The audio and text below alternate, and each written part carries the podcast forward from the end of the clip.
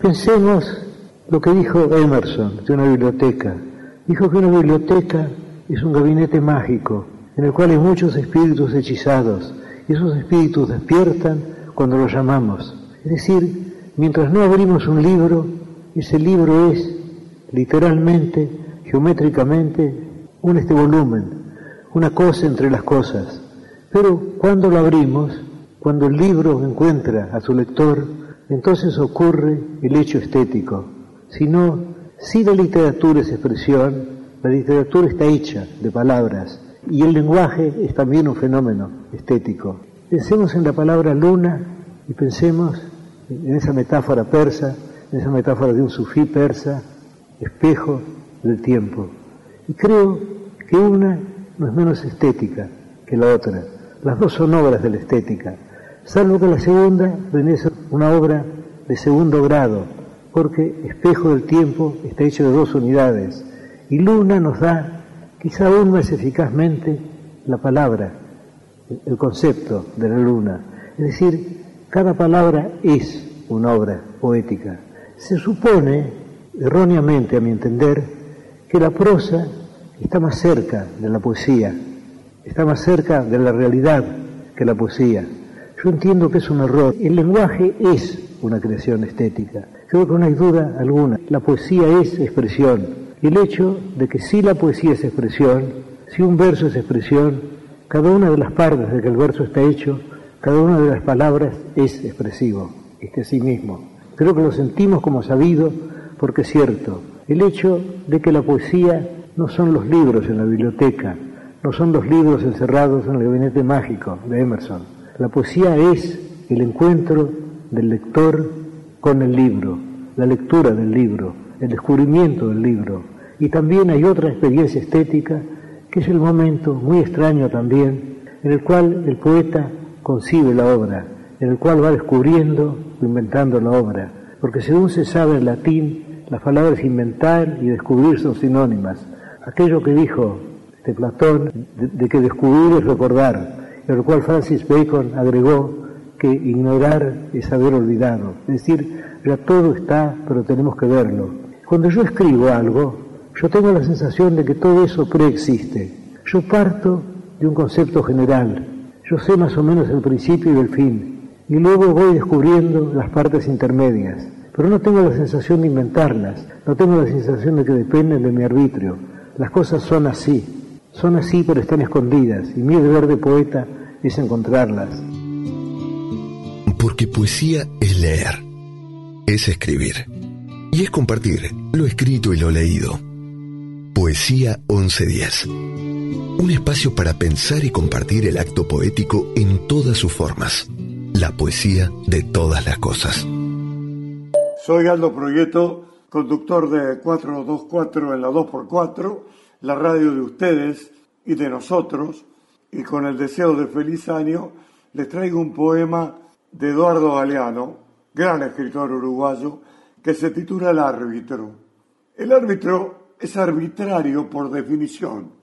Este es el abominable tirano que ejerce su dictadura sin oposición posible y el ampuloso verdugo que ejecuta su poder con gestos de ópera. Silbato en boca, el árbitro sopla los vientos de la fatalidad que otorga o anula goles. Tarjeta en mano, alza los colores de la condena. El amarillo que castiga al pecador y lo obliga al arrepentimiento y el rojo que lo arroja al exilio. Los jueces de línea que ayudan pero no mandan miran de afuera. Solo el árbitro entra al campo de juego y con toda razón se persigna al entrar, no bien asoma su cabeza ante la multitud que ruge. Su trabajo consiste en hacerse odiar. Única unanimidad del fútbol, todos lo odian, lo silban siempre, jamás lo aplauden. Sin embargo, nadie corre, nadie corre más que él. Todo el tiempo galopa deslomándose como un caballo este intruso que jadea sin descanso entre los 22 jugadores.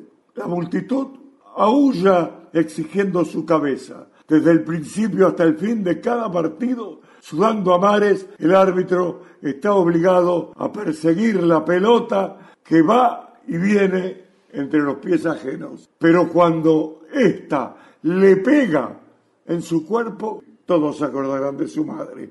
Y sin embargo, con tal de estar ahí, en el sagrado espacio verde, donde la pelota rueda y vuela, él aguanta insultos, abucheos, pedradas y maldiciones. A veces, raras veces, su decisión coincide con la voluntad del hincha, pero ni así consigue probar su inocencia. Los derrotados perderán por sí o por él, y los victoriosos ganarán a pesar de él. Coartada de todos los errores, explicación de todas las desgracias. Albert Camus y su pasión por el fútbol. Incluso después de obtener el mayor premio de las letras, Camus no dudaba al afirmar que si volvieran a ser y le dieran a elegir entre escritor o futbolista, elegiría lo segundo. Porque después de muchos años en que el mundo me permitió diferentes experiencias, lo que más supe a la larga acerca de moral y de las obligaciones de los hombres se lo debo al fútbol. Camus, además de escritor, filósofo, dramaturgo, periodista y ensayista, fue arquero hay dos teorías distintas que explican cómo terminó debajo de los palos cuando durante su niñez había sido mediocampista. Algunos aseguran que a los 17 años descubrió que era tuberculoso e imposibilitado para correr. Se transformó en arquero. Otros dicen que no fue una enfermedad, sino la pobreza, la que lo empujó a cambiar de puesto. Como en el medio las zapatillas se desgastaban más y no había plata para el calzado, se abrigó bajo la portería. No parece lógico que un individualista tan feroz como él reconozca su fanatismo por un deporte tan popular. Murió a los 46 años en un accidente de tránsito, pero alcanzó a indicar cuáles eran los sitios en los que se sintió a gusto, los partidos del domingo en un estadio repleto de gente y el teatro, lugares que amó con una pasión sin igual y que representaban los dos únicos sitios en el mundo en los que se sentía inocente. Le gustaba el juego, la práctica de un deporte que unía a compañeros católicos y musulmanes, los campos de tierra llenos de muchachos barnizados por el crepúsculo argelino, la pasión, el ímpetu, el abrazo puro de la victoria y el sabor amargo de cada derrota periférico leyendo lejos del centro, encontrando en los aspectos más sencillos de un juego la esencia de la existencia.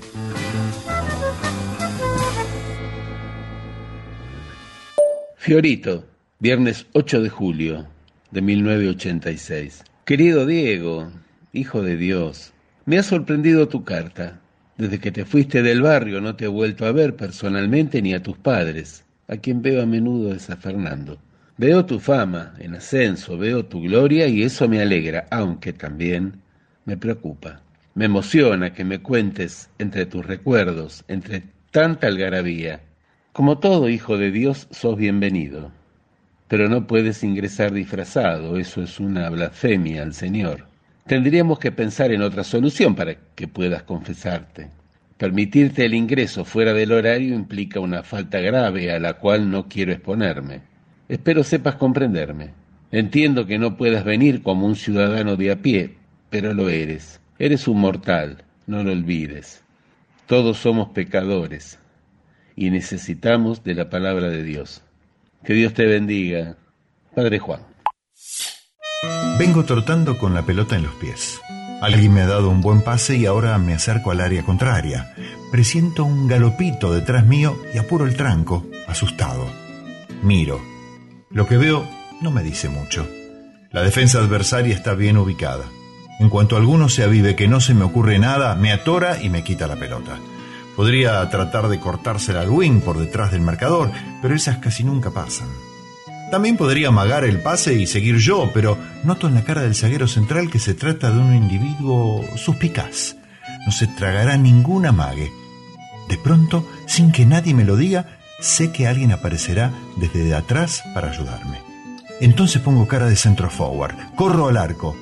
El zaguero se corre un poco para tapar el tiro, pero yo no yoteo. Le doy suave hacia mi izquierda y allí aparece el compañero, libre de marca, ganador, imparable. Casi sin acomodarla le mete un derechazo que entra por cualquier parte. Gol. Después de celebrar con un grito, mientras los rivales deslindan responsabilidades, Mi compañero me guiña un ojo. Al pasar me toca, apenas. He pensado como él. He confiado en él. Somos amigos. Sin mirarlo casi, le digo, bien, che, soy feliz. Fútbol atorrante. Fragmento. Alejandro Dolina.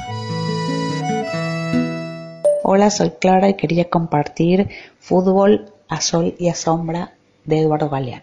La historia del fútbol es un triste viaje del placer al deber. A medida que el deporte se ha hecho industria, ha ido desterrando la belleza que nace de la alegría de jugar, porque sí, en este mundo del fin de siglo, el fútbol profesional condena lo que es inútil, y es inútil lo que no es rentable. A nadie da de ganar esa locura que hace que el hombre sea niño por un rato, jugando como juega el niño con el globo y como juega el gato con el ovillo de lana, bailarín que danza con una pelota leve como el globo que se va al aire y el ovillo que rueda, jugando sin saber que juega, sin motivo y sin reloj y sin juez. El juego se ha convertido en un espectáculo con pocos protagonistas y muchos espectadores. Fútbol para mirar. Y el espectáculo se ha convertido en uno de los negocios más lucrativos del mundo, que no se organiza para jugar, sino para impedir que se juegue. La tecnocracia del deporte profesional ha ido imponiendo un fútbol de pura velocidad y mucha fuerza, que renuncia a la alegría, atrofia la fantasía y prohíbe la osadía. Por suerte, todavía aparece en las canchas, aunque sea muy de vez en cuando.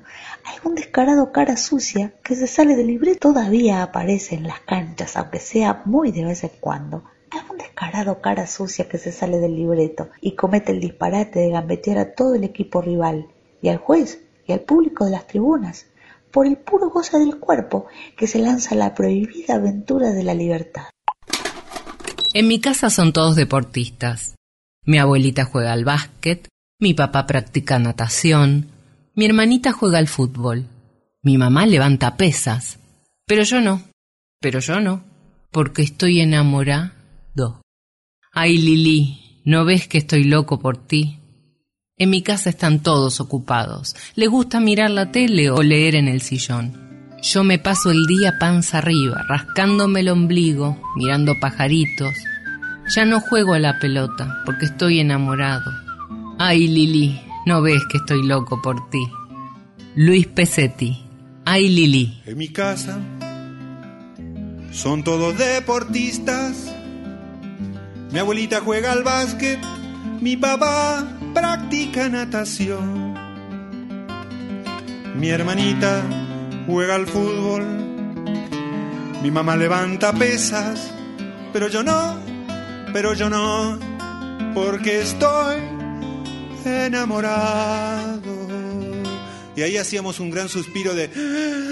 Ah, ay, Lili, no ves que estoy loco por ti. Si cuando te veo me hago pipí. Mi Lili, ven. Ay, Lili, ay, Lili, no ves que estoy loco por ti. Si cuando te veo me hago pipí, mi Lili. En mi casa están todos ocupados.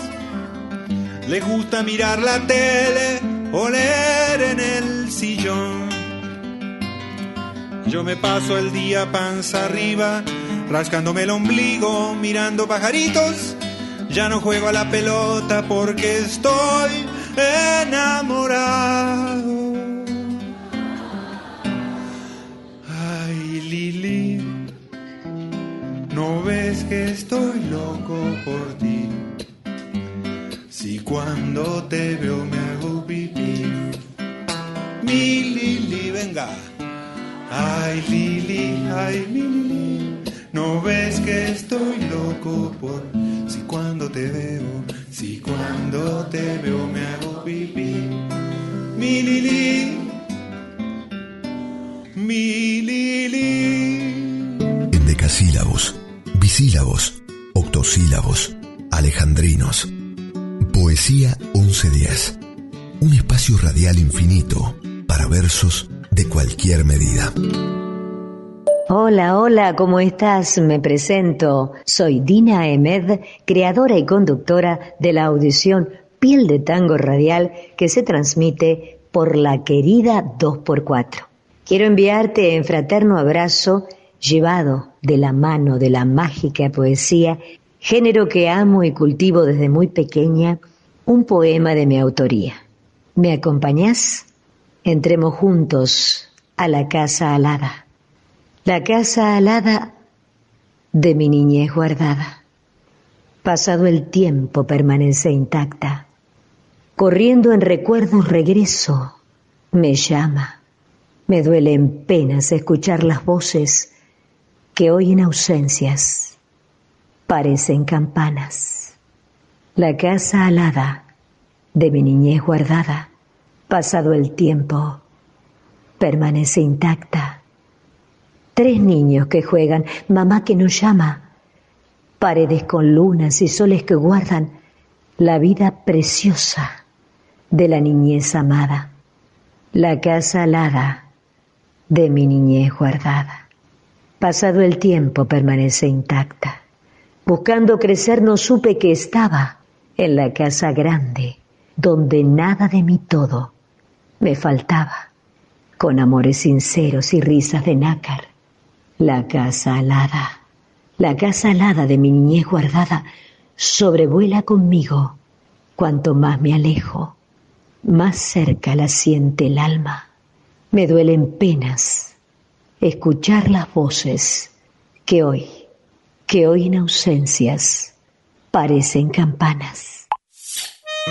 Un cronopio pequeñito buscaba la llave de la puerta de calle en la mesa de luz. La mesa de luz en el dormitorio, el dormitorio en la casa, la casa en la calle. Aquí se detenía el cronopio, pues para salir a la calle precisaba la llave de la puerta.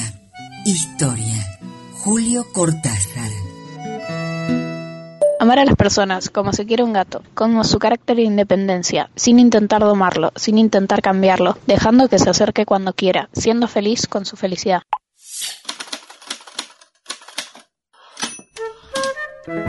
Seguro escuchaste hablar de la casa de Bernarda Alba, quizás la más conocida obra del escritor español Federico García Lorca, pero lo que no todo el mundo sabe es que el autor de esta pieza teatral que analiza de manera simbólica el concepto de libertad nunca llegó a verla estrenada de manera completa. Federico había leído algunas veces en casas de amigos, pero su asesinato ocasionó que la muerte lo encontrara de manera totalmente súbita. En 1945, y gracias al trabajo de la actriz Margarita Sirgu, se produjo el primer estreno de esta obra nueve años después de la desaparición de su autor. En España se estrenó en 1950, alcanzando gran éxito con Amparo Reyes como protagonista. Buenas noches, soy Néstor Sabatini, dramaturgo, docente de actuación y director. Voy a leer un poema de mi autoría titulado Sonó el timbre de mi casa. Sonó el timbre de mi casa y contesté por el portero. ¿Quién es? dije en tono bastante uranio, por cierto. Hablo con el dueño de casa, dijo una voz cantarina. ¿Qué desea? le espeté cortante a lo milico. Estoy vendiendo optimismo. Hizo un breve silencio, sorprendido. Bien, suba, le dije para no despedirlo. Lo atendí por la mirilla. ¿A cuánto? Le pregunté. Depende, me respondió. ¿Depende de qué? Del peso. ¿Cómo? No entiendo. ¿Hay un kilo, dos o más? Volví a hacer un silencio. Finalmente le abrí, aunque no quise del todo hacerlo. Me gustaría empezar por un cuarto. No vendo menos de un kilo. ¿Por qué? No entiendo. Porque es lo mínimo para que tenga sentido. Está bien. Deme un kilo.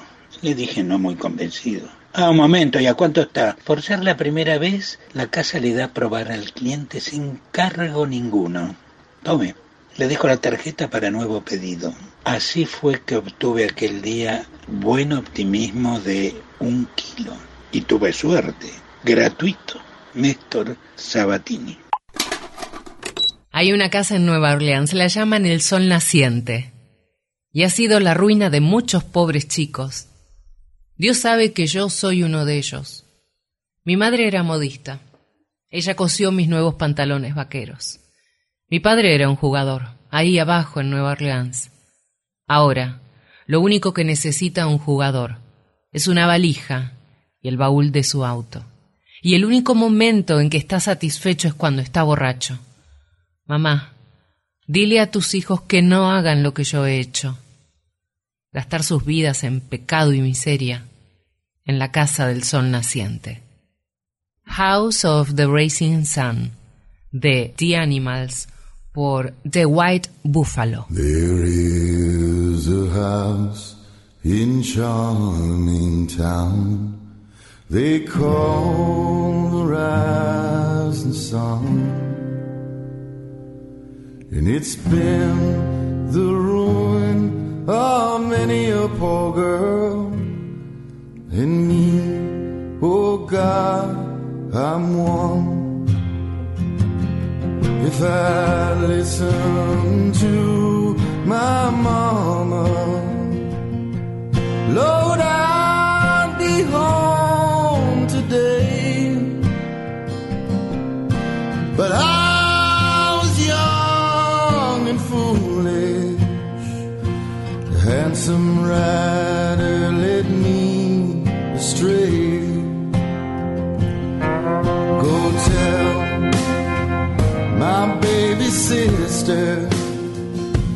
Never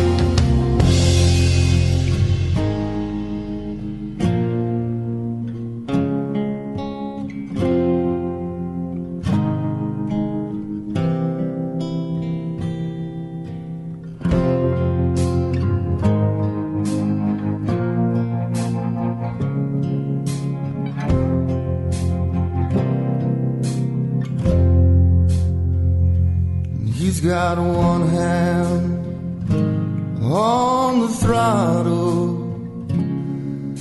the other on the brake. He's riding back to Redwood own his father's stake.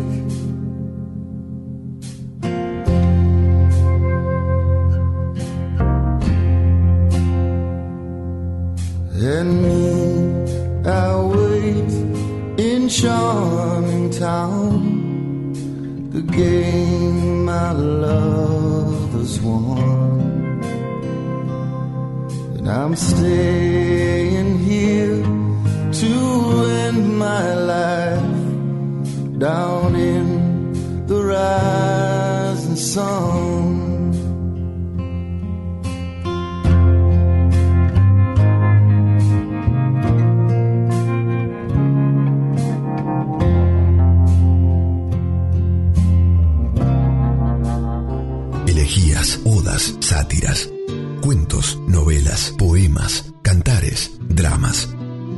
Poesía 1110. Como el clavel del aire, así era ella, igual que una flor prendida a mi corazón. Oh, cuánto lloré porque me dejó, como el clavel del aire, así era ella, igual que una flor. En esta región, igual que un ombú, solito y sin flor, así era yo. Y presa del dolor, los años viví, igual que un ombú en esta región. Y mi corazón secando se iba cuando ella una tarde mi sombra buscó. Un ave cantó en mi ramazón y el árbol sin flores tuvo una flor. Mas un feliz viajero, viajero maldito, el pago cruzó. En los brazos de él se me fue y yo me quedé de nuevo sin flor. El que cruzó fue el viento, el viento pampero que se la llevó.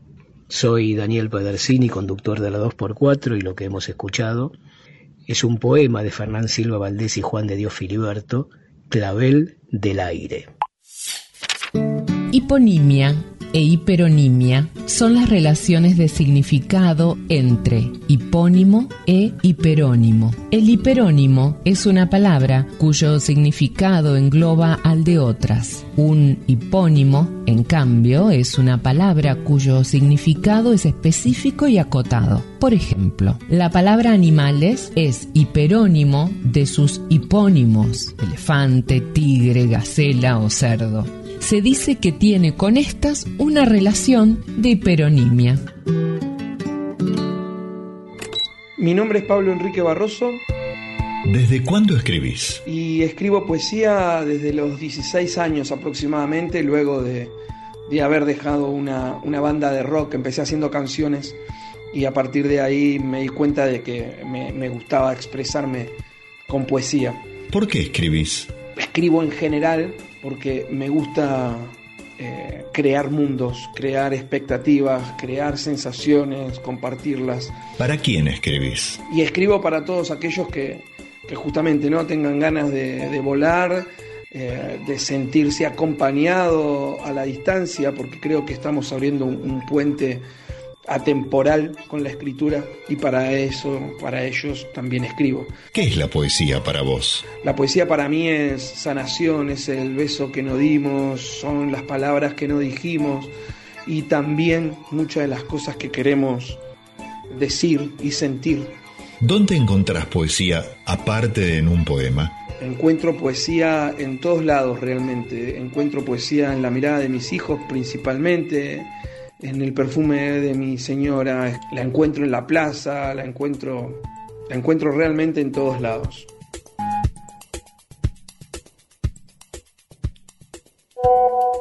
Bueno, como les dije, mi nombre es Pablo Enrique Barroso y voy a leerles un texto de mi autoría que está en el libro Eterno, Los colores de Martín. Es una novela escrita en prosa poética. Dentro de ella también encuentran poemas y les voy a compartir la idea no es vivir para siempre.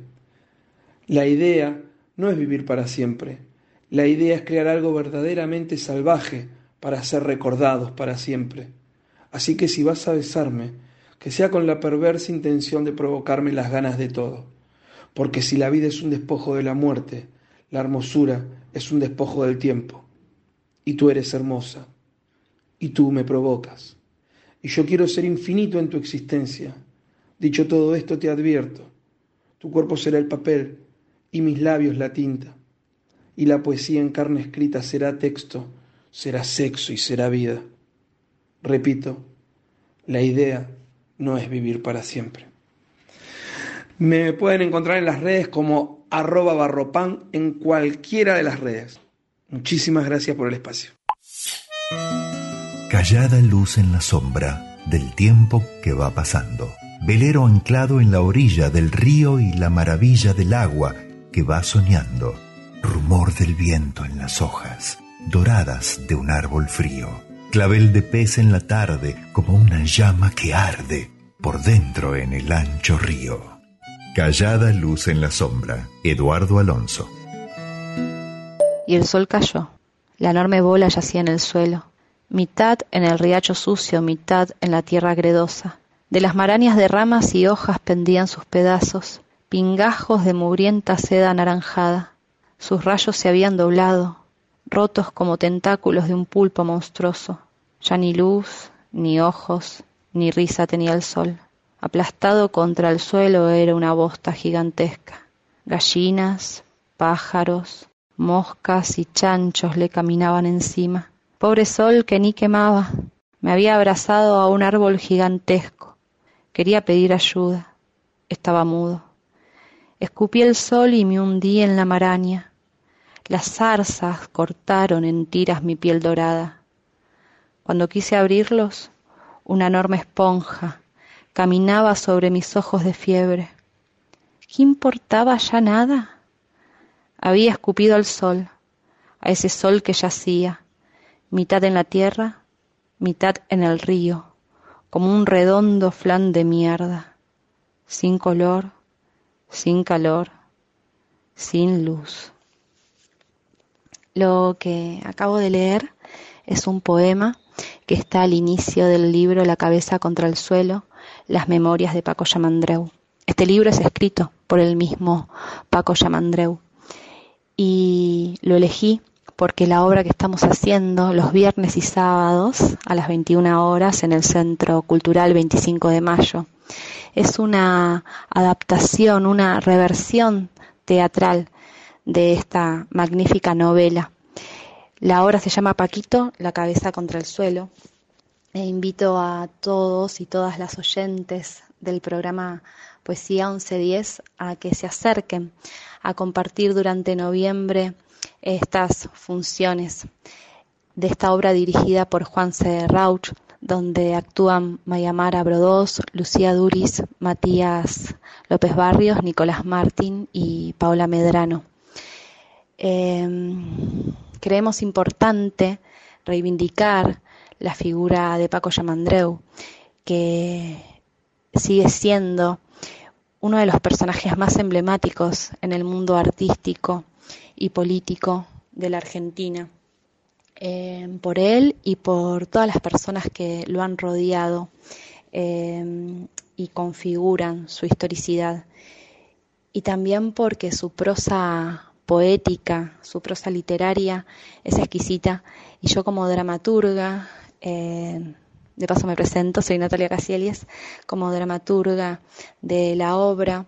Fue realmente un placer escribir esta versión, tomando palabras de él, tomando su, estructura eh, que propone en el libro, compartiendo imaginarios y puntos de conexión y también una profunda admiración hasta hacia, perdón, hacia este personaje. Eh, así que, bueno, les esperamos. Pueden adquirir las entradas mediante la página del Centro Cultural 25 de Mayo o mediante la página de Alternativa Escénica para las funciones de Paquito, La cabeza contra el suelo. Les mando un gran abrazo y que pasen una gran velada poética radial. Uno de los secretos profundos de la vida es que todo lo que realmente vale la pena hacer es lo que hacemos por los demás. Lewis Carroll. ¿Qué sacado con el lirio que plantamos en el patio? No era uno el que plantaba, eran dos enamorados, hortelano, tu plantío, y con el tiempo no ha cambiado. ¿Qué he sacado con la sombra? Del aromo por testigo y los cuatro pies marcados, en la orilla del camino. ¿Qué he sacado con quererte? clavelito florecido. Acá está la misma luna. que he sacado con quererte? De Violeta Parra, por Mon Laferte. Que he sacado con la luna, ay, ay, ay. Que los dos miramos juntos, ay, ay, ay. Que he sacado con los nombres, ay, ay, ay. Estampados en el muro, ay, ay, ay que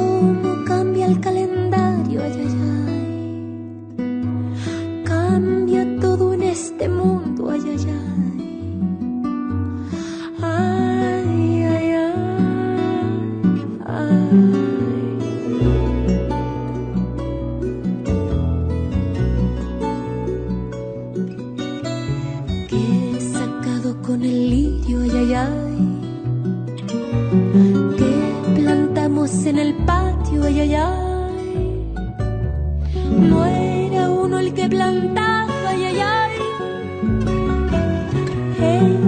Dos enamorados,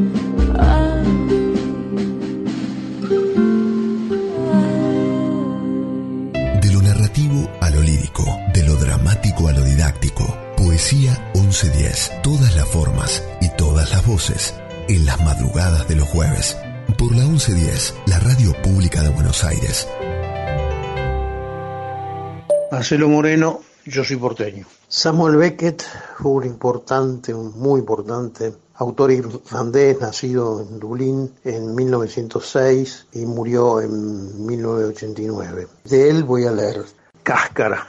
¿Por qué no simplemente perder toda esperanza de ser ocasión de un derramamiento de palabras? ¿No es mejor abortar que ser estéril?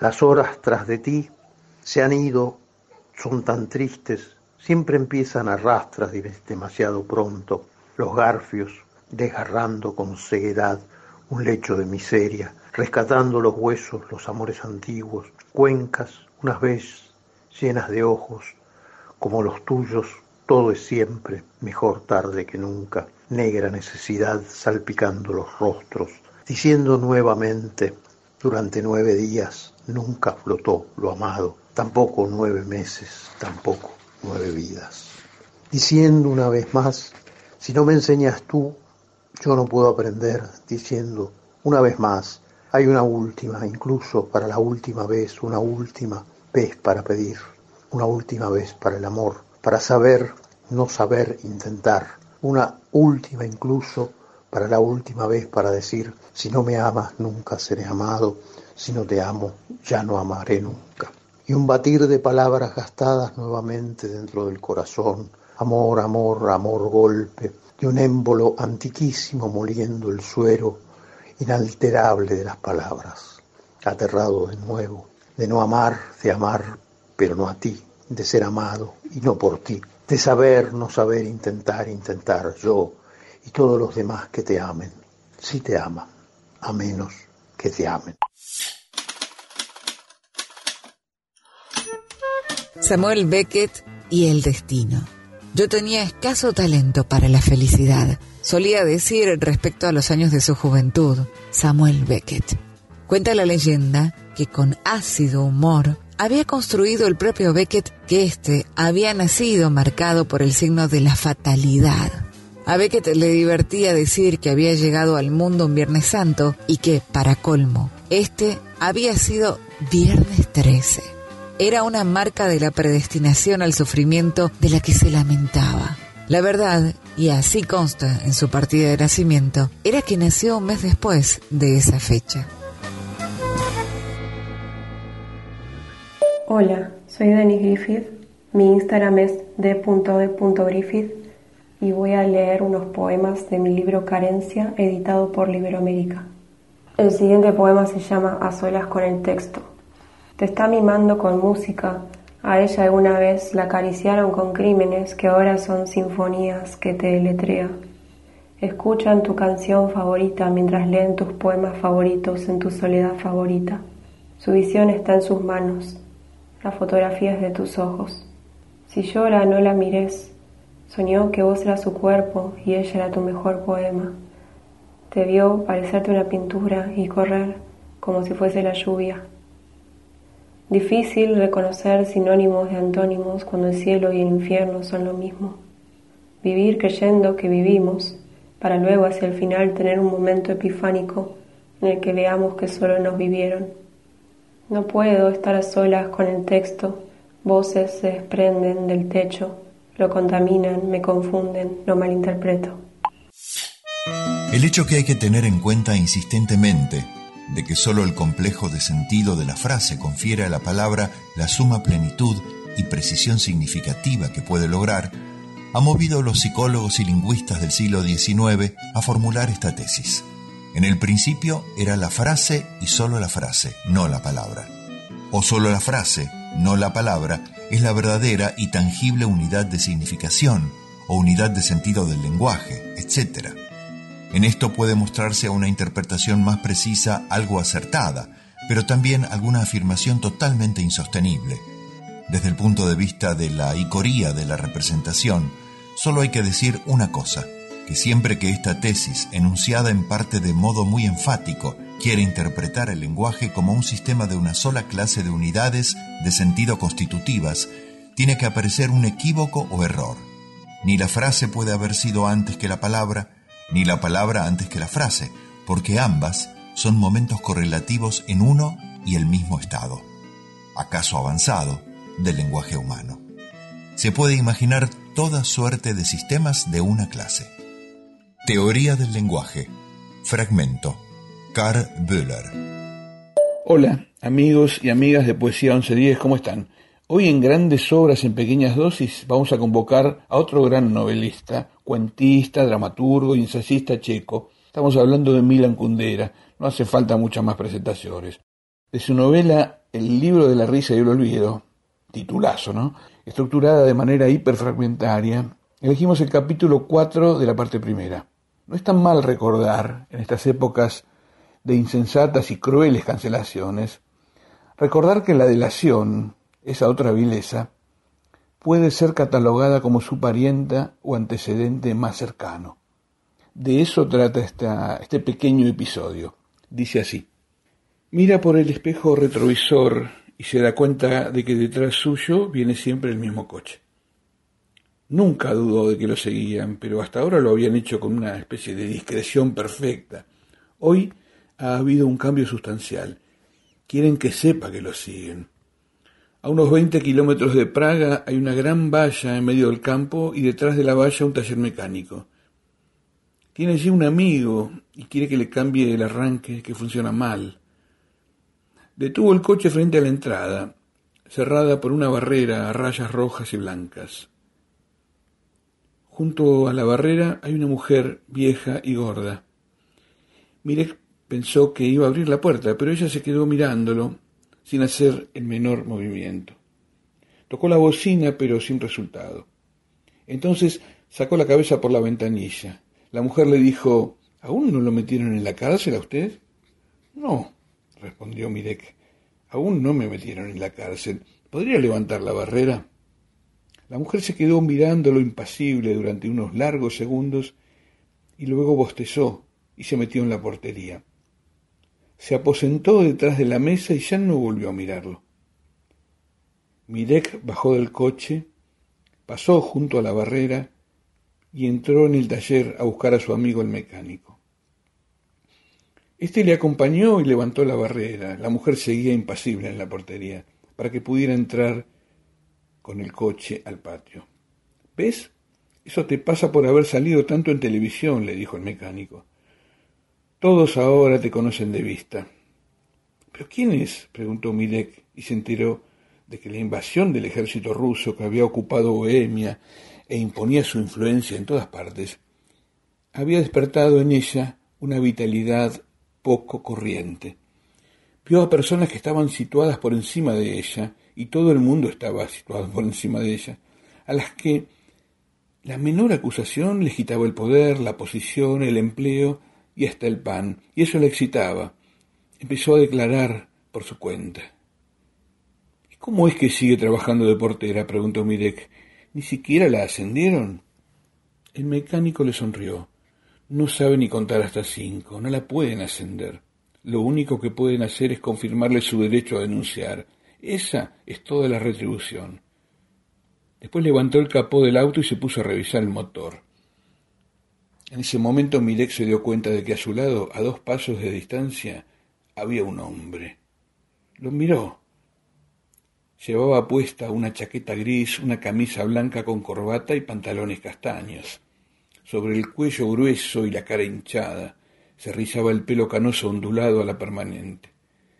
Permanecía de pie mirando al mecánico agachado, hasta que bajó el capó. Al cabo de un rato el mecánico se dio cuenta de su presencia y dijo ¿Busca a alguien? El hombre del cuello grueso y el pelo ondulado contestó No, no busco a nadie. El mecánico volvió a agacharse sobre el motor y dijo En la plaza de Wenceslao, en Praga, hay un hombre vomitando. Otro hombre pasa a su lado, lo mira y hace un triste gesto afirmativo con la cabeza y le dice, te acompaño en el sentimiento. Milan Kundera. Cuanta más gente encuentro, más feliz soy. Con la criatura más insignificante uno aprende, se enriquece, saborea mejor su felicidad. Samuel Beckett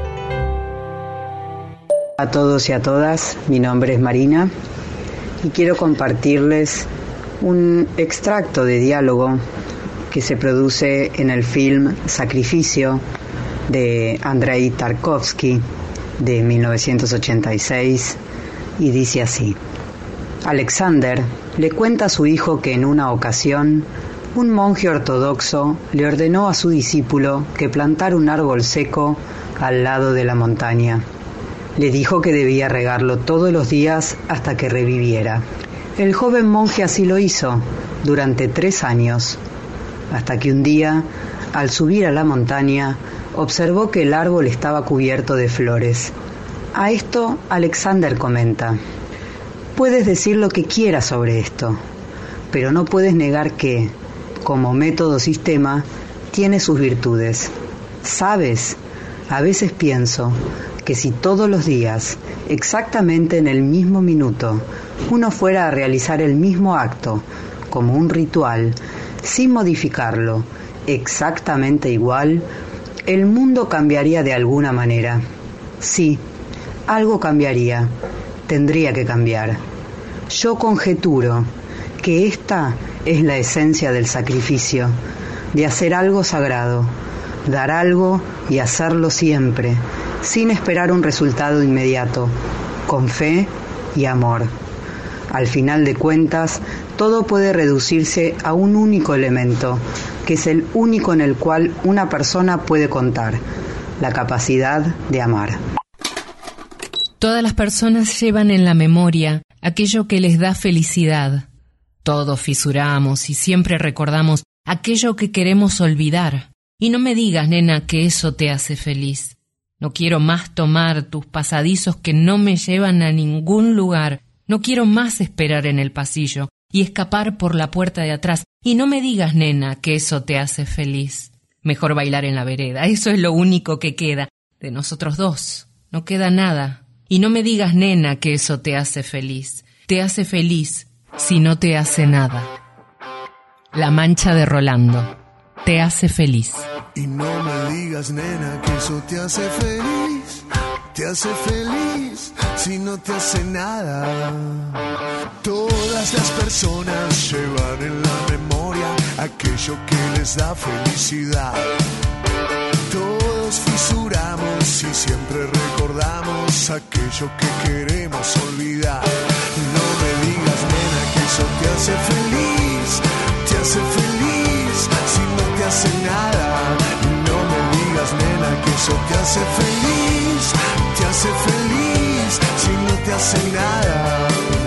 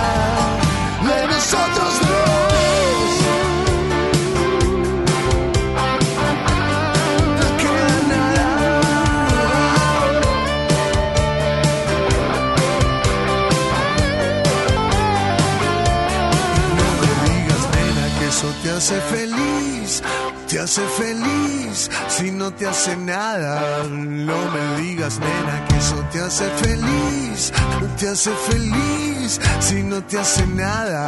No me digas, nena, que eso te hace feliz, te hace feliz si no te hace nada.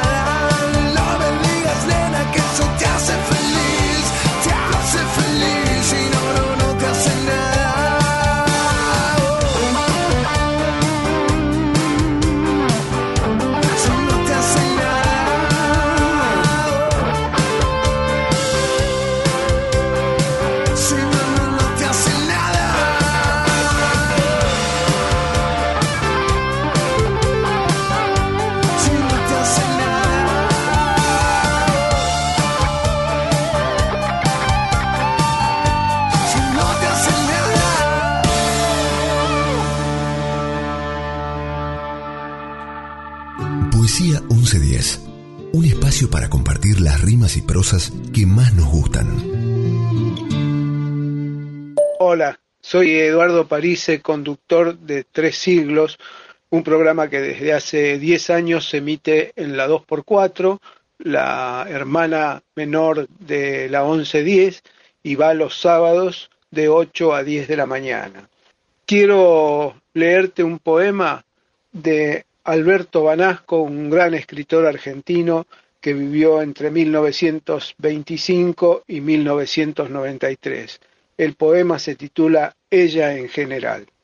De buena fuente sé que tu sonrisa estalla como los frutos, que tu nombre resuena como las declinaciones más antiguas, que en ti todo se excede como el año se vuelca, que los días te siguen hasta hacerte volar, que tu boca es más suave que los saltos del universo, más dulce que la memoria de las primas que tanto hemos amado. Es en tus ojos donde la luz desata mares, es por ti que el mar reanuda su juego, es en tu voz donde la noche amansa sus vientos propicios y es en el centro de tu risa donde el día ordena sus mástiles. Es a ti a quien la mañana dedica su empeño, a quien prefiere la línea del mediodía, por quien se preparan los hábitos del anochecer. Es por ti que cada nombre ha clavado sus anclas y por quien el año alberga demasiado optimismo. Es en tu corazón donde madura lo que está por venir. Mi alma es un vampiro grueso, granate, aterciopelado. Se alimenta de muchas especies y de solo una. Las busca en la noche, la encuentra y se la bebe gota a gota, rubí por rubí. Mi alma tiene miedo y tiene audacia. Es una muñeca grande con rizos, vestido celeste. Un picaflor le trabaja el sexo. Ella brama y llora, y el pájaro no se detiene. Mi alma es un vampiro grueso, granate, aterciopelado. Marosa di Giorgio. Soy Cari Buono y voy a compartir con ustedes un texto de Rebelde Original.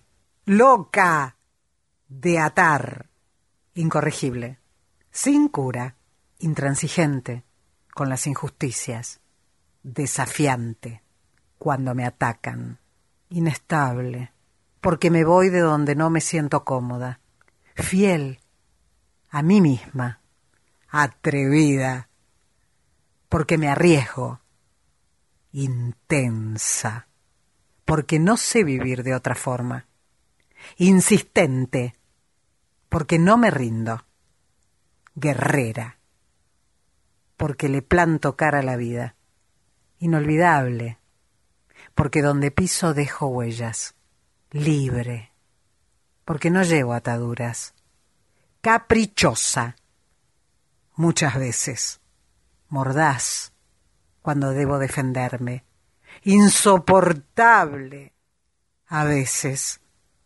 indiferente con quienes lo merecen, amorosa, con los que aprecio, fuerte, porque la vida me obligó, elástica, porque no me quiebro, irreverente, porque no sigo las normas, rebelde, a rabiar, independiente, porque me bajo la luna yo solita, revoltosa, por opción, desobediente, por nacimiento, viajera, incansable, sincera, porque no sé disimular, emocional, hasta los tuétanos, mujer siempre.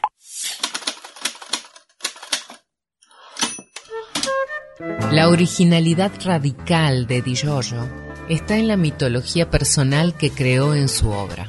Para esto tuvo que crear primero un personaje para sí misma, una máscara que fuera cambiando, adaptándose y renaciendo.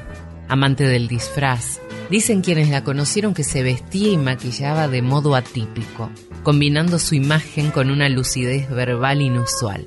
En los años 50 y 60 ya le decían la rara.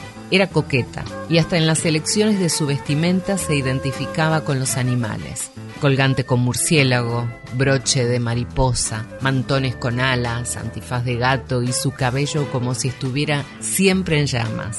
Un fuego generador de seres y de imágenes que poblaron sus relatos y formaron parte de su universo único. Mi alma es un vampiro grueso, granate, aterciopelado. Se alimenta de muchas especies y de solo una. Las busca en la noche, la encuentra y se la bebe gota a gota, rubí por rubí. Mi alma tiene miedo y tiene audacia. Es una muñeca grande, con rizos, vestido celeste. Un picaflor le trabaja el sexo. Ella brama y llora, y el pájaro no se detiene. La rutina no debe interferir. No debemos dejar que la misteriosa rutina nos invada. Buscar el detalle que pueda modificar la rutina, un accidente, un accidente al pasar que pueda transformar la cotidianeidad en un hecho singular, extraordinario, en un acontecimiento a rememorar. De eso se trata. Simplemente de eso, de buscar hechos significativos que puedan romper el círculo de la cotidianeidad. Lo que hay que buscar es el asombro. Hola, soy Julio Virne y los quiero invitar a ver la obra La muerte de Marguerite Duras una apuesta que dirigimos y actuamos junto con Leonel Vallejo, una obra de teatro de Eduardo Tato Pavlovsky, que estamos presentando en el Teatro Pairó, en Capital Federal, San Martín 766, todos los sábados a las 21.30 horas, y estaremos todos los sábados de octubre y de noviembre en el Teatro Pairó. En esta obra, un hombre que en esta puesta interpretamos dos actores, Leonel Vallejo y quien les habla Julio Virne, un hombre presencia la agonía de una mosca a la que decide llamar Marguerite Duras y esto revive en él momentos de su pasado, su niñez, sus amores, la relación con sus padres, sus vocaciones y aficiones, sus fantasías, en una sucesión de imágenes que van desde lo idílico hasta lo violento tangible y poético, masculino y femenino, víctima y victimario, boxeador y actor, dos caras de una misma moneda, la vida de un hombre contada a través de su dualidad y de los destellos de los personajes que lo marcaron. El estreno de esta obra se da en el marco de la celebración de los 70 años del Teatro Pairó, una sala emblemática de la ciudad de Buenos Aires, y este año se cumplen también siete años del fallecimiento del autor Eduardo Tato Pavlovsky. Un saludo y los esperamos en el Teatro Pairo los sábados a las 21.30 horas en la muerte de Marguerite Duras. Estudio mucho a la mujer desde años atrás y cada día desespero más de sentir alguna vez como ella siente, de sentir siquiera por un instante una de esas emociones de gracia con respecto a sí mismas o al vivir de otros, o de desesperación absoluta que el hombre no conoce. ¿Cómo será ser mujer? Macedonio Fernández. Buenas noches, gente de Poesía 1110, ¿cómo están? Soy Ketty Mangione y esta noche les traigo un micro relato de mi autoría del libro Inspiraciones Nocturnas, Sola con tu olvido. Tomé tu mano, sabía que sería la última vez, esa noche con un cielo pletórico de estrellas y una luna desmesurada. Yo tomé tu mano, áspera, ajada, con manchas e infinitas arrugas que dibujaban junto a tus venas azulinas un mapa azul de ríos. Vos no sabías que era yo, no sabías nada, estabas perdidamente feliz en tu olvido. No sé qué dolor fue más fuerte, si tu partida vacía de vos o tu amnesia total de mí. Chica de piel morena, tu piel es como perlas, lo mejor en el mundo. Nunca te cambiaría por nadie más. Ella dijo que creció pobre como yo. No creo en nada más que en el Todopoderoso. Solo unos jeans cortos y una camisa blanca. Ella nunca fue la mujer de nadie. Así que aunque quizás no sea un chico guapo, tu corazón está equivocado. Juega como una villana porque se quedó atrapada en una ola.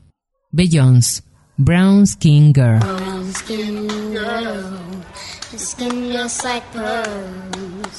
Best thing in the world. Never trade you for anybody else. And brown skin girl, your skin just like pearls. The best thing in the world. I never trade you for anybody else. Singing. She says she really grew up poor like me. Don't believe in nothing but the Almighty. Just a little jeans and a pure whitey. She never dream forever be nobody wifey. Yeah. She wanna mean a pretty but your heart is a miss. Play you like a villain cause she caught in a way. Tonight yeah, yeah, I am walking away. Nine to five mine and I grind, yeah, yeah. Tonight I might fall in love. Depending on how you hold me. I'm glad that I'm calming down. Can't let no one come control me. Keep dancing and call it love. She fights it by falling slowly. If ever you are in doubt, remember what mama told me. Brown skin girl, your skin just like pearls. Your back against the world. I never trade you for anybody else. A brown skin girl. Your skin just like pearls. The best thing in all the world. I never trade you for anybody. Pose like a trophy when Naomi's walking. She need an Oscar for that pretty dark skin. Pretty like Lupita when the camera's closing. Drip broke the levy when my Kelly's rolling. I think tonight she might braid her braids. Melanin too dark to throw her shade. She minds her business and winds her waist. Go like 24K. Okay. Tonight I might fall in love. depending on how you hold me. I'm glad that I'm calming down. Let no one come control me. Keep dancing and call it love. She fighting but falling slowly. If ever you are in doubt, remember what mama told me. Brown skin girl, your skin just like pearls. You're back against the world. I never tried you for anybody else. A brown skin girl. Skin just like pearls. The best thing about the world. I never tried you for anybody else. Oh, have you looked in the mirror lately? Wish you could trade eyes with me. Cause there's complexities in complexion. But your skin is glow like diamonds. Dig me like the earth you be giving birth. To everything alive, baby, know your worth. I love everything about you from your nappy curls to every single curve, your body natural. Same skin that was broken, be the same skin taking over. Most things out of focus view, but when you're in the room, they notice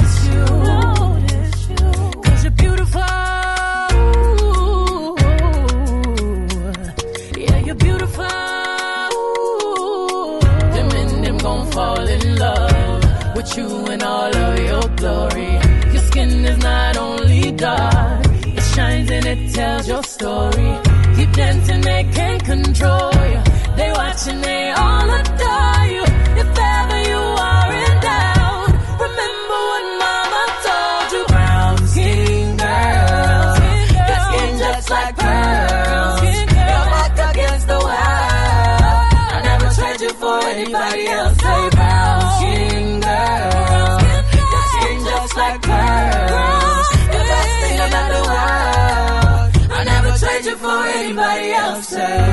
Poesía 1110. Metáforas, símiles, ironías, paradojas, todas las formas no convencionales de transformar la palabra en las madrugadas de los jueves, acá en la 1110. Graciela Rafa, locutora de la 2x4, del libro Danza Maligna de Horacio Pagano, el cuento Primera Claridad. 5 de la matina, larga. Los milongueros se niegan al regreso y la siguen en una confitería. Hay que darle el café y media lunas en una mesa que alimenta la amistad y convoca las risas cuando la hora junta la noche con el día. Es la rutina tan querida de esta raza de minas y varones. La primera claridad clausura la bohemia de los nocheros con huellas de tango, heridas de vida y utopías por sueños. Los saludos de siempre y vuelta a casa. En esa hora incierta de los colectivos, Tomás prefirió patear hasta la estación 11. Desde las veredas rebotan resplandores que chocan contra sus ojos cansados. Es un Buenos Aires más lunar. Alicia Tomás, mientras juna otro mandato de lo nuevo. La luz blanca y fría de esas lámparas que coparon las calles porteñas para alumbrarlas con tonalidad de lo fantástico y que en la soledad de la madrugada lo hacen aparecer como un astronauta caminando por corrientes casi esquina Junín. Che, Buenos Aires. Le sale de la boca a Tomás en la soledad de esa hora. Estás cambiando. No podés hacer nada. Y sin que se le escape de los labios y le quede a él, la sigue. Así son las cosas. Lo nuevo llega y no pide permiso. Siempre fuiste reina, Buenos Aires. La del Plata. Las reinas bancan los cambios. Tienen que estar siempre en lo último. Buenos Aires, por eso mismo, para poder seguir siendo reina. Tomás, ya por Pueyrredón, está llegando a la terminal del ferrocarril. Su pensamiento lo hace retroceder unas horas y esta vez le sale el pelo del alma. Menos mal, Buenos Aires, que todavía queda el tango para identificarte con su música y los milongueros y nocheros para entregarte sus alegrías, su amistad, sus travesuras, su humanidad. Tomás llegó al andén. Hay un flamante tren chino por salir. Llora, porque incluso la visita había entendido lo que él todavía no había sospechado, es decir, que la amenaza era en realidad una broma. Llora porque no ha estado a la altura de lo esperado de él, porque tiene siete años y ha reaccionado como un niño pequeño. Vuelve a llorar con más ganas, porque su error ha sido sobre todo de cálculo, porque lo peor no ha sido ser incapaz de detener la caída de las bolas, sino desconfiar cuando no hacía falta, y ese error le sabe mal y lo hace llorar de autocompasión, que es un llanto que le da rabia y pues le hace llorar aún más. La felicidad no es completa. Fragmento. Vicente Pajes. Buenas noches, soy Vincent Amadeus y hoy con la actriz y locutora Maga Cohen vamos a presentar la séptima entrega de esta saga titulada Terence a secas, en donde ambos relatan qué pasó después de que Terence tuvo un encuentro con una extraña psicóloga. Gracias. Cuando hice entrar a Terence, este se encontraba en un estado intratable. Estaba como rabioso, le salía espuma por la boca. Evidentemente estaba teniendo un brote psicótico. Traté de tranquilizarlo, primero con un par de cachetadas, luego le empecé a tirar de los pelos y a gritarle ¡Pará, enfermo, calmate! Un método que me enseñó un maestro zen que se utiliza cuando las técnicas terapéuticas son insuficientes. Pero no daba resultado y él me respondía con exclamaciones sacadas, me gritaba, mi abuela, se, volvió loca, mi abuela se volvió loca, que alguien me escuche. No sé, me agarraron unas ganas de arrancarle la peluca a la nona y gritarle, no me explíquese de una buena vez. Yo no soy ese chiquilín que se volvía loco con esos panes con manteca y azúcar que me hacía cuando volvía al colegio. No me tome por tonto, ¿eh? Y acláreme qué me quiso decir el abuelo con eso de que mi nacimiento fue un error. A lo cual la psicóloga, después de surtirme un par de cachetadas, me dice, tendríamos que revisar qué nos está queriendo decir que uno pueda fantasear que habla con los muertos, ¿no? Para su desgracia, la técnica del maestro Zen no dio resultado, entonces lo tuve que atar al diván, luego agarrar un embudo y insertarle cinco ribotriles con un poquito de Johnny Walker. De a poco se fue calmando y con una voz entrecortada, producto de que se le trababa un poco la lengua a causa de mi cóctel rectificador, balbuceaba algo que decía más o menos así. El sodero. ¿Qué onda con el sodero? ¿Por qué la nona dice que me parezco al sodero? Me fui recuperando y le tuve que contar toda la historia de la sesión de espiritismo y de la aparición del abuelo Demetrio, pero ella insistía y me repetía. No, es, que, no le crea que usted, Terence, estuvo hablando con un muerto, sino que tendríamos que indagar en qué punto de su historia usted se estaría autopercibiendo como un muerto vivo. Y ahora la técnica que estaba utilizando era la del paciente dolobu fácil de manejar. Me miró fijo y con el último hilito de baba que se le escapaba de su rabiosa y narcotizada boca me dice ¿Qué quiere decir autopercibiendo? Me dejó con la boca abierta. Y entonces fui yo la que dudé si no se estaba burlando de mí. Aproveché para tomarme unos tragos de Johnny Walker, le largué un provechito frente a su cara para ver si la asquerosidad le producía algo, a lo cual solo atinó a decirme Hermoso aroma. ¿Me servís otro on the rocks? No era muy frecuente tener este tipo de pacientes, lo admito. Finalmente me terminó confesando el motivo de su consulta. Lo dijo casi cuando estábamos terminando la sesión y el whisky comenzaba a hacer estragos en su conducta y en la mía. Me dice Tengo miedo de ser el hijo de mi abuela, licenciada. A pesar del alcohol me acuerdo bien. Casi que se lo grité eso. Le terminé de contar el resto de la historia, pero ella me sorprendió con un comentario final. Tu abuela no vino a mi consultorio a hacer terapia.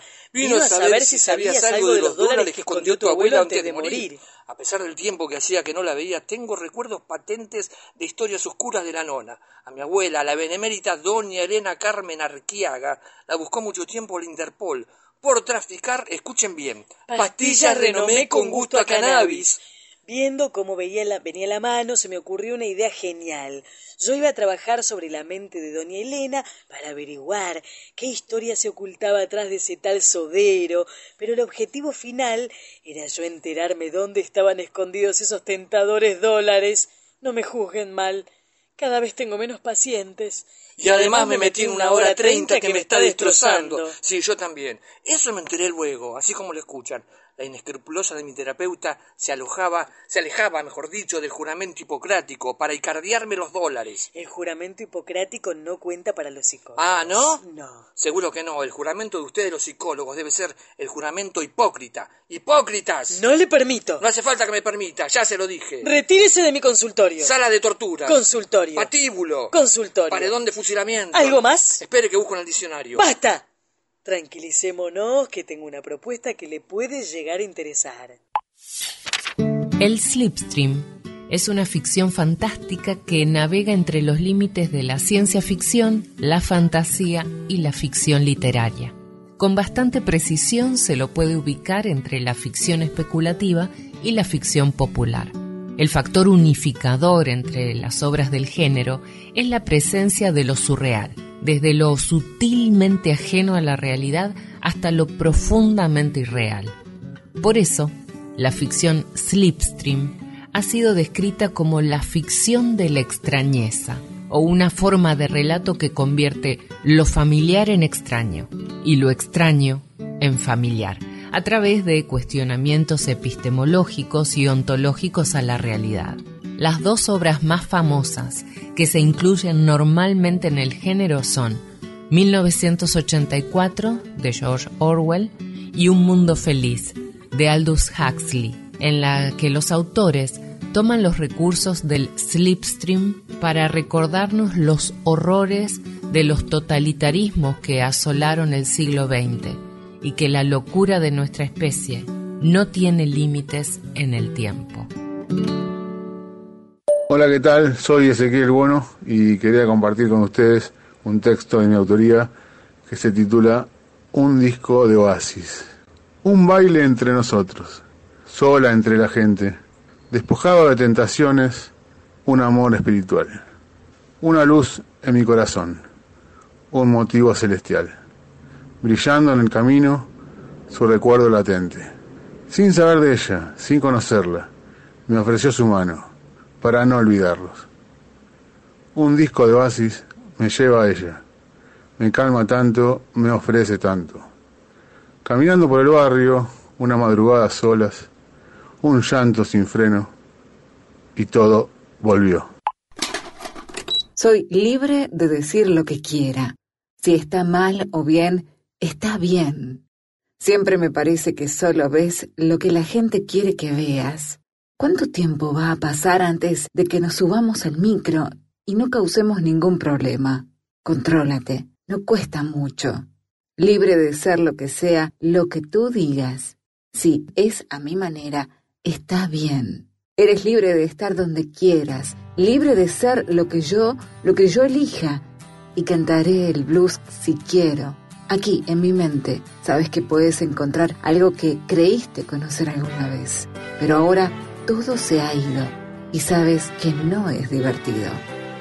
Whatever, de Noel Calaya por Oasis. Gonna be before we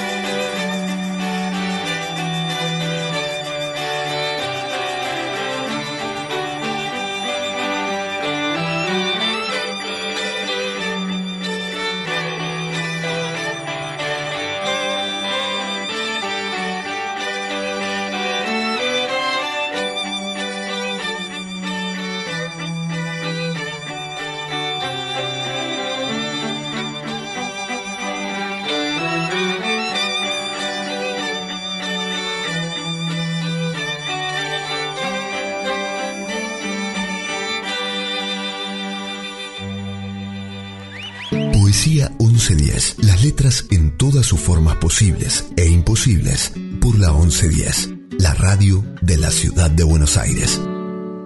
Hola, ¿qué tal gente? Les habla Cacholemos, conductor de talento con té de tango. Elegí De gusano a mariposa de la poetisa Marta Pizzo, que la hizo tango con música de Quique Raceto. De gusano a mariposa dice así. Debajo del felpudo de la angustia en que nos revolcamos con prisa y sin piedad, girando en arreboles de nostalgia, fracasos y pesares que da la soledad. Allí donde el prejuicio no perdona, sin fe, sin fantasía, con pura realidad. Allí donde la muerte y la locura inundan y circulan con toda libertad. En este nuevo siglo que parece ser cosa del demonio, te digo la verdad. Ya sé que no es tan fácil, pero dale, si vos querés metele, la vida se nos va. Tal vez valga la pena un nuevo intento, armate de coraje y dignidad. Salite del carril de la derrota, vení, rompe las reglas, también voy para allá. Mira lo simple de las cosas, jugate, total, ¿qué más da? Pasate de gusano a mariposa, deja culpas y miedos y volá.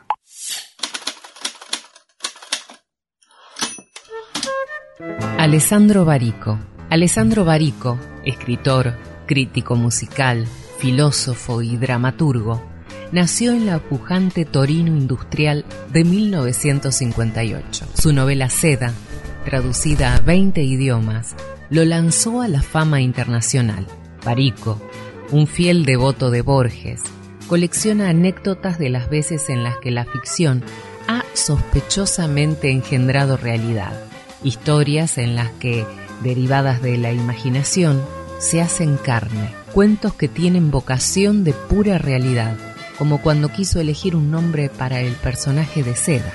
Se le ocurrió recurrir al azar, buscando uno cualquiera en un mapa de Francia.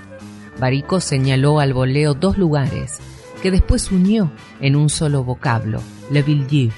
Años después, cuando Seda ya se había convertido en un fenómeno de ventas en Francia, el autor recibió una carta del alcalde del mismísimo La Villedieu. El pueblo existía en realidad. No solo existía, sino que el alcalde lo invitaba a recibir un homenaje y a inaugurar la biblioteca del municipio. El escritor aceptó con gusto la invitación, entre intrigado y perplejo. Cuando llegó a ese lugar perdido del sur de Francia, descubrió con estupor que el pequeño pueblo que él creía haber inventado en un juego azaroso se había hecho próspero desde finales del siglo XIX, nada menos que con la cría de gusanos de seda. ¿Lo habría creado el mismo Barico jugando con el mapa de Francia años atrás? Nunca lo sabremos. Hola, buenas noches a todos. Soy María del Carmen de Monte Grande les mando esta poesía que quería compartir. Premonición. A veces hay que saltar al abismo antes de construir puentes. Cambiar la figurita más preciada por otra de deslucido valor. A veces para ganar hay que saber perder. Para construir hay que destruir un yo laboriosamente elaborado y quedar desnudo ante los otros, hecho añicos, abrir los cerrojos, romper los candados, salir del lugar seguro y cómodo y decir, aquí estoy con el corazón en la mano. Esa noche, Hara invitó a Hervé Joncourt a su casa. Había algunos hombres del lugar y mujeres vestidas con gran elegancia, el rostro pintado de blanco y de colores vistosos. Se bebía saque, se fumaba en una larga pipa de madera un tabaco de aroma amargo y embriagador. Llegaron unos saltimbanquis y un hombre que arrancaba carcajadas imitando hombres y animales. Tres mujeres viejas tocaban instrumentos de cuerda sin dejar de sonreír. Harakei estaba sentado en el puesto de honor, vestido de oscuro, los pies descalzos. En un vestido de seda espléndido, la mujer con el rostro de chiquilla se sentaba a su lado. Hervé Joncourt estaba en el extremo opuesto del cuarto. Era asediado por el perfume dulzón de las mujeres que estaban en torno a él y sonreía a los hombres que se divertían contándole historias que él no podía comprender. Mil veces buscó los ojos de ella y mil veces ella encontró los suyos. Era una especie de danza triste, secreta e impotente. Alessandro Barico, fragmento de Seda. Buscar quien lea la borra del alma, sedimento destacado entre fragilidades, pronto volverá a ser de noche. Imaginar un recurso de vidrio que brille como si fuera en un espejo que sobrevivió a males y temblores, juntar debajo de la cama esos amuletos que nos protegían cuando niños, esa suerte a nuestro cuidado que con el tiempo llamamos síntomas. Se escucha una canción que viene con la lluvia. Guardemos esa última caricia. Daniel Quintero, Parque Chas, Buenos Aires, Argentina. Será poesía. Cada poema es único. En cada obra late con mayor o menor grado toda la poesía. Cada lector busca algo en el poema y no es insólito que lo encuentre. Ya lo llevaba adentro. Octavio Paz. Arde en tus ojos un misterio, virgen esquiva y compañera. No sé si es odio o es amor la lumbre inagotable de tu aliaba negra. Conmigo irás mientras proyecte sombra mi cuerpo y quede a mi sandalia arena. ¿Eres la sed o el agua en mi camino? Dime, virgen esquiva y compañera. Habla, Es tan hermoso cuando hablamos. Habla con el cielo y las estrellas. Vete, es tan hermoso cuando nos vamos. Parte, tan alto que perdamos de vista la tierra. Sígueme, allá donde soy sordo. Sígueme, y si no estoy, sígueme donde anida el búho. Sígueme, ya casi llegamos. Sígueme donde no haya prisa. Sígueme ya estamos aquí. Suis-moi, de Camille.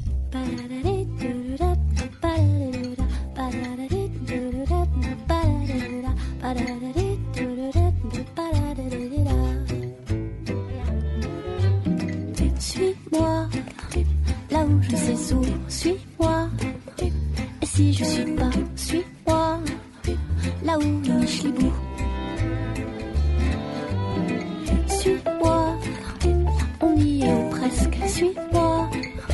Là où rien ne presse, suis-moi. Et voilà que nous y voilà. Se pose, c'est si bon quand on se. Plus de questions et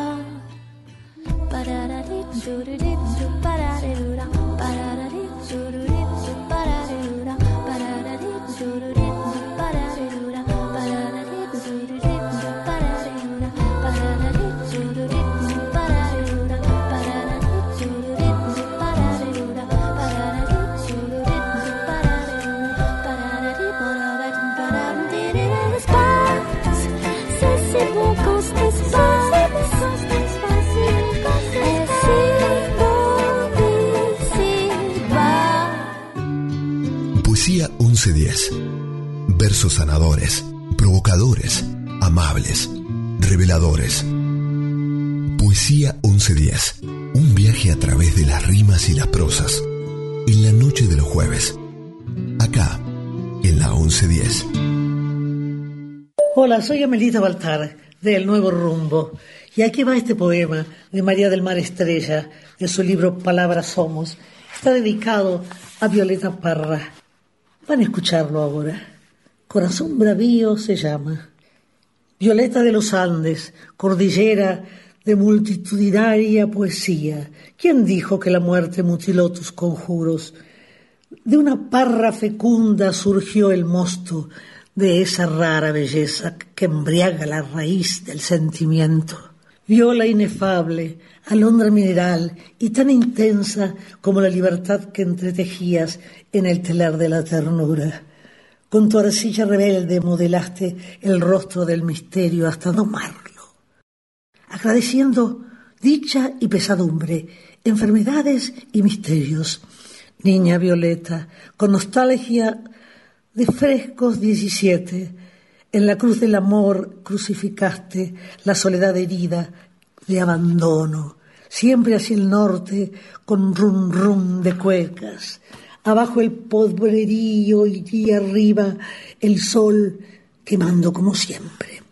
Escultora pagana que puliste tu canto sublevado, exiliada del sur, sonoro grito de pasión que no cesa, musiquera incansable del origen que mezcló en su paleta de colores nuestra razón de ser americanos. Tus canciones bautizaron las gargantas más nobles de la tierra, domadora de miedos y tempestades, curandera del alma, ya tu fecunda araucaria es siembra, y los cóndores velan tu leyenda de soberana cumbre. Y así perdurarás, viola silvestre, montada en una ola de carnal utopía. Maldigo del alto cielo esa muerte que apenas te ha rozado, y gracias a la vida por tu vida, Violeta Parra, corazón bravío, eres vuelo inmortal, a la preñada en el vientre de luz de la memoria. Cartas. Ginebra, 18 de agosto de 1965. Querido Mario, a esta máquina le faltan todos los acentos. Los iré poniendo a mano cuando relea esta carta, pero perdonarás que se me salten algunos. Por paquete certificado te devuelvo la novela y espero que recibas las dos cosas sin demora. He dejado pasar una semana después de la lectura de tu libro porque no quería escribirte bajo el arrebato de entusiasmo que me provocó La Casa Verde. Y sin embargo, ahora que voy a decirte algunas cosas sin pensarlas demasiado, dejando que la máquina vuele casi a su gusto, Siento que el entusiasmo no solamente no ha disminuido, sino que se ha afirmado, se ha vuelto ya eso que todo novelista quiere para su obra, recuerdo, memoria segura y firme. Quisiera decirte ante todo que una de las horas más gratas que me reserva el futuro será la relectura de tu libro cuando esté impreso, cuando no haya que luchar con esa A partida en dos que tiene tu condenada máquina. Tírala a la calle desde el piso 14. Hará un ruido extraordinario y Patricia se divertirá mucho, y a la mañana siguiente encontrarás todos los pedacitos en la calle y será estupendo, sin contar la estupefacción de los vecinos, puesto que en Francia las máquinas de escribir no se tiran por la ventana. Fragmento de la carta que le envió Julio Cortázar a Mario Vargas Llosa tras leer el manuscrito de su segunda novela, La Casa Verde. Todo el espíritu lúdico y la pasión por el contraste del argentino se manifiestan en su consejo de tirar la máquina por la ventana. Mi nombre es Marisa Potes, no es seudónimo, es mi nombre. ¿Desde cuándo escribís? En forma lúdica, desde los 14 años, en forma profesional, es decir, con cuidado, como para dar a leer, desde el año 2005, más o menos. ¿Por qué escribís? Escribo para poder seguir jugando y juego por el mismo motivo por el que leo, para vivir más de una vida a la vez. ¿Qué es la poesía para vos? La poesía para mí es una forma de expresión muy pura. La asocio siempre a las artes plásticas. Me parece que es más visceral que la narración, que es aquello que sale de las entrañas y uno lo vuelca directamente al papel o al soporte en el que esté trabajando. Yo no soy poeta y quizá por eso es que tenga esa imagen de la poesía. También salen de las entrañas las narraciones, pero hay como todo un trabajo más largo, sobre todo en mi caso que, soy eh, novelista, eh, desde que decido la idea hasta que la plasmo.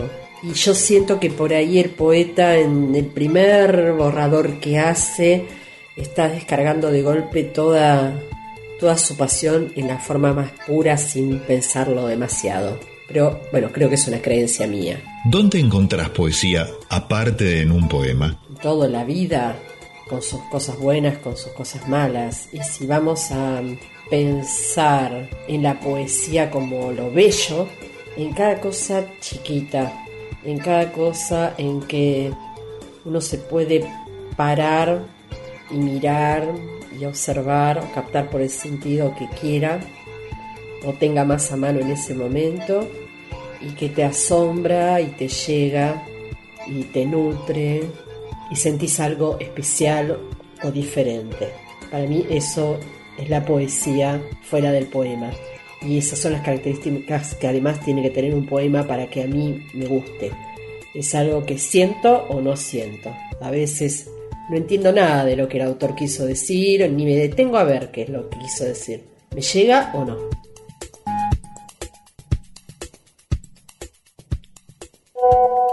Voy a leer un fragmento de mi última novela, La soledad de los secretos, el capítulo 1, que se llama Volver.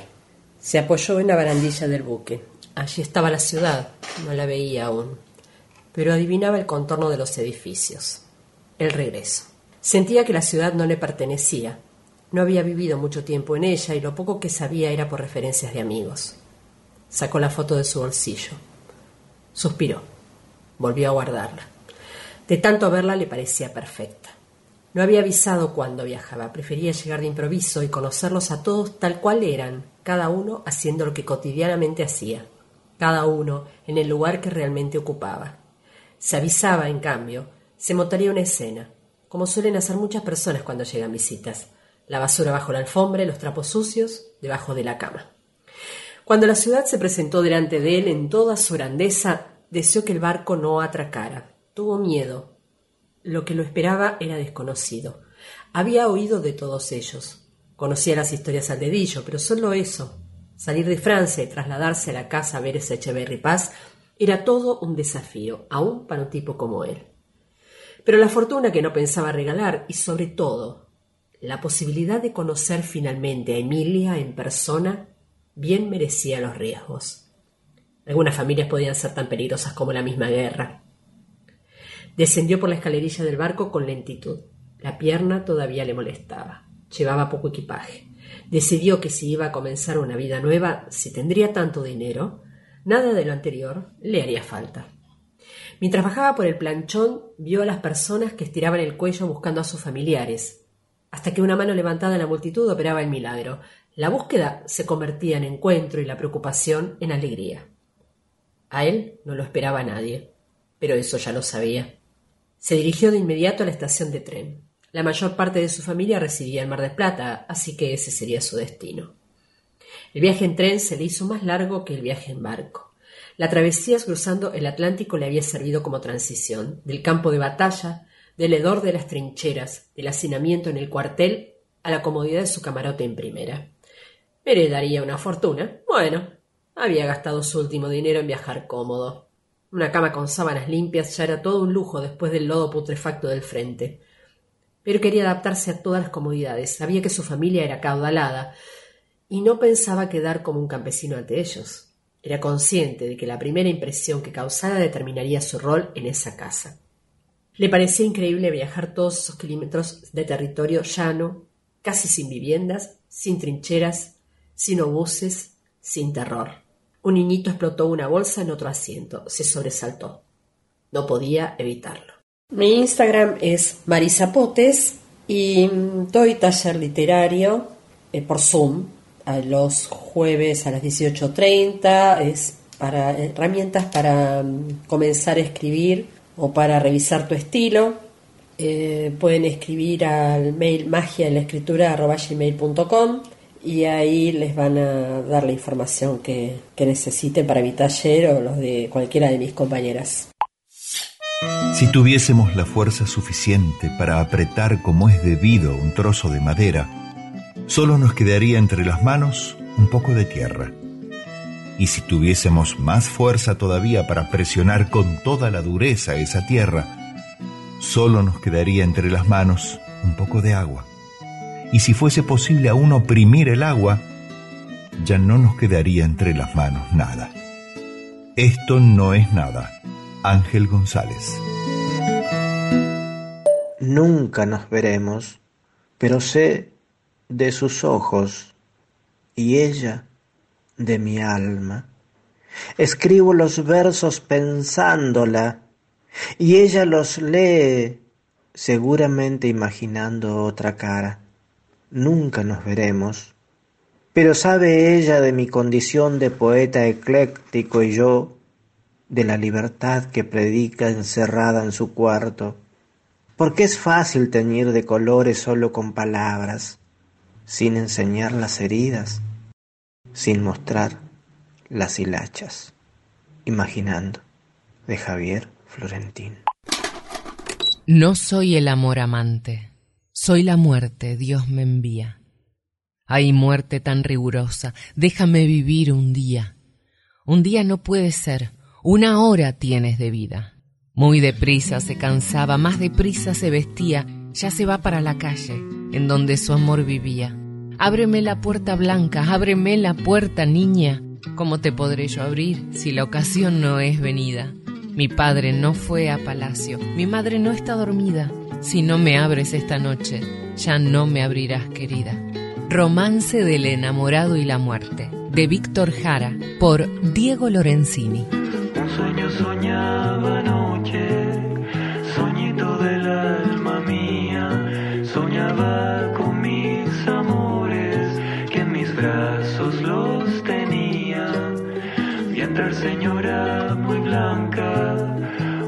que la nieve fría, por donde has entrado amor, como has entrado mi vida.